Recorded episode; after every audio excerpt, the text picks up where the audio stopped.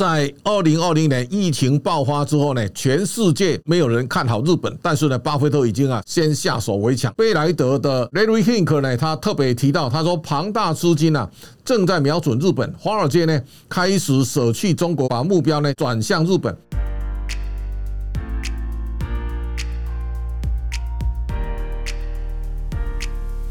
各位财讯的观众朋友，大家好，我是谢金河，欢迎再度收看老谢开讲。这礼拜的单元，我们要回来带领大家来看看日本再起的传奇。支持最懂投资的财经媒体，欢迎大家跟我们一起加入 YouTube 的频道会员，成为财团的一份子，跟我们一起追踪全球经济趋势，分析产业状况，也解读政经局势。每个月最低只要三百元，就能支持我们继续为大家带来精彩的内容。也欢迎大家订阅财讯的频道，并把我们的节目分享出去。那么我们看到，到九月的下旬为止，那么日本的日经指数呢，现在在亚洲涨幅名列前茅。那么今年日经指数最高涨到三万三千七百二十二点，那么涨幅达到二十九点三趴。那么到今天为止，全球股市呢，在美国升息当中啊，大多数都拉回，但是。东京的东证指数呢，最高来到两千四百三十八点零二，它再度写下历史新高点。九月下旬，在中秋节之前，全球股市呢，第一个。费城半导体涨了三十二点九帕，那么它的涨幅第一名。那么第二名是纳斯达克呢，涨了二十六点三六帕。再往下呢是日本的日经指数，然后呢台股今年上涨十六点七二帕，大致上呢表现可圈可点。那这个情况呢也告诉大家，我们领先南韩十二点五帕呢，还有一段差距。那么全球市场在这一周当中，其实有很多的大事都跟日本有关。我们呢先来看一下孙正义的 ARM 在美国 IPO 啊，这个也是会有一番波折。这个是在 ARM 的敲钟上市的典礼当中啊，大家都非常兴奋在喝彩。那么 ARM 的股价呢是五十一块美元上市。这个上市的时候呢，我大约在二零一六年啊来到这个办公大楼，我去参访的 ARM。那那一年呢，ARM 的股票呢从英国的伦敦交易所下市下。市之后呢，孙正义用三百六十亿美元左右呢来私有化。那下市以后，经历过非常多的波折，这也包括 Nvidia 呢，原来一开始开价七百六十亿美元要诟病它，后来降到四百亿，但是全球都反对，那最后只好寻求另外重新挂牌上市之路。那 ARM 的上市呢，也给孙正义啊带来非常大的新的转折点。那么大家可以看到，在过去很长的时间了，ARM 在上市之前，你可以看到。孙正义呢，在过去在日本叱咤风云，那最重要的关键，它背后有马云在后面运筹帷幄。我们看到软体银行呢是阿里巴巴最大的股东，同时呢，阿里辐射出来的相关的转投资公司啊，其实孙正义都是大股。那么在这三年当中呢，马云从云端上跌落下来之后呢。整个孙正义的力道呢，它相对就减弱了。所以说这一次按上市来讲，对孙正义是另外一个浮木啊，能够让他重新再起。所以在最近呢，孙正义再度重新展现他的新的企图心啊。他说：“日本软银呢，终将统治世界。”这个话有点狂，但是他经历过非常多的波折。那么现在的 ARM 的上市呢，也带给孙正义重新重燃新的希望。那么他也宣誓要带领未来的 ARM 呢走向 AI。的世界，那台湾呢？联发科大概买了两千五百万美元，那台积电呢买了一亿美元的 ARM 的股票，到现在为止，基本上 ARM 的股价呢最高来到六十三点九八，但是二十二号呢，它盘中一度跌到五十点三五，那这个大概就是跌破了成交价的 ARM 的现在的市值呢，大概回到五百三十亿左右，那这个对 ARM 来讲。它的本益比呢一百多倍，那能不能长期站稳在高点？我想攸关软体银行未来的表现。软银过去呢，从一万两千九百多跌到两千九百多块日元，现在回到七千六百块日元左右。对孙正义来讲，他如何在日本重新另起炉灶？我相信全球都高度的关注。好，那我们来看一下在日本的相关的产业。那么在今年当中，其实一方面呢，日元呢不断的在下跌，这个日元的跌势啊，到这个礼拜来到一百四十七点五八。那么大致上呢，日元在海啸的时候，这个日本地震海啸的时候呢，七十五点三五。那么现在几乎贬了一半。这个日元的贬值啊，也给全世界带来很多的面向。我们先来看一下，在日本的崛起的传奇当中呢，巴菲特开始在二零二零年的八月呢，介入了买进日本五大商社，从五趴起跳到七点四趴，现在到了八趴左右。我们可以看到，伊藤忠呢，从一千七百四十，现在涨到五千九百。丸红的股价呢，从四百五十六点二呢，一直到两千七百零五。三井物产是一千三百九十八到五千九百二十八，包括住友商事呢，是一百一千一百一十四点五，到了三千两百零二。三零三四是两千零九十四点五，一直到七千五百六十九。巴菲特没有买进的丰田通商呢，股价涨得更高，这是在丰田底下的一个商社，你看到它从两千零四十六啊涨到八千九百九十，在这一轮的涨幅啊，远远大过日本的五大商社。这个也告诉大家，在二零二零年疫情爆发之后呢，全世界没有人看好日本，但是呢，巴菲特已经啊先下手为强，那么他先建立了百分之五的库存，那么现在一路在加码。这个加码当中啊，我们也看到国际的资金呢，也在这个地方出现大的转折。贝莱德的 Larry Hink 呢，他特别提到，他说庞大资金呢正在瞄准日本，华尔街呢开始舍弃中国，把目标呢转向日本。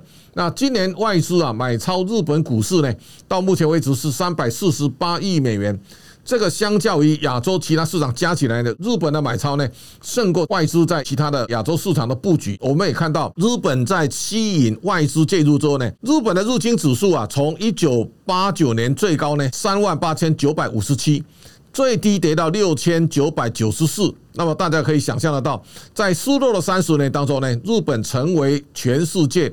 相对最弱势的市场，即便到今天为止，日本的日经指数呢，都还没有回到一九八九年所创下的三万八千九百五十七点的天价。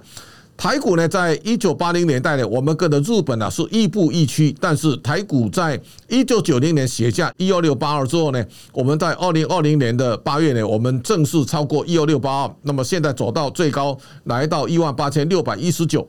假如日本能够重新再起，那么大家要特别留意的，日本在经过三十年的蛰伏之后呢，日本等于是被美国解开身上捆龙锁。除了日本五大商社之外呢，日本在这个族群当中啊，今年涨势最凌厉呢，应该是军工产业。这这当中啊，最具代表性是三菱重工。你可以看到它从两千一百八十一。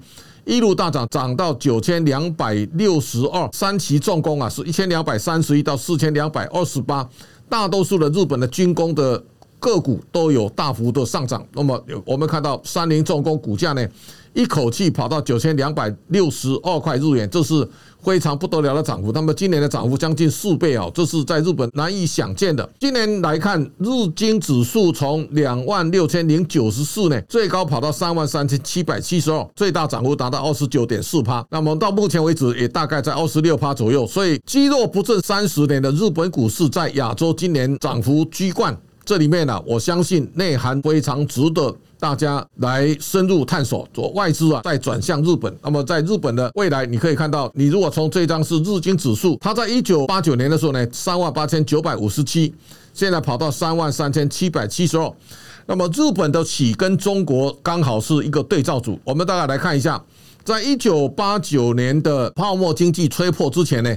日本的经济总量达到六点六兆美元，那一年美国是八点二兆，日本是几乎啊要宣示日本第一，要取代美国。你可以看到日本的。资产相对最膨胀的时候呢，日本可以买下四个美国，一个东京都啊，可以买下整个加拿大，所以这个是在那个时候是非常传奇的、可怕的记录。那么现在我们大家可以看到，日本经过三十年之后还在三万三千多啊，台股已经啊跑到一万八千多点，我相信日本还有很大的发挥的空间。那么大家可以记得，我如果用数字来比。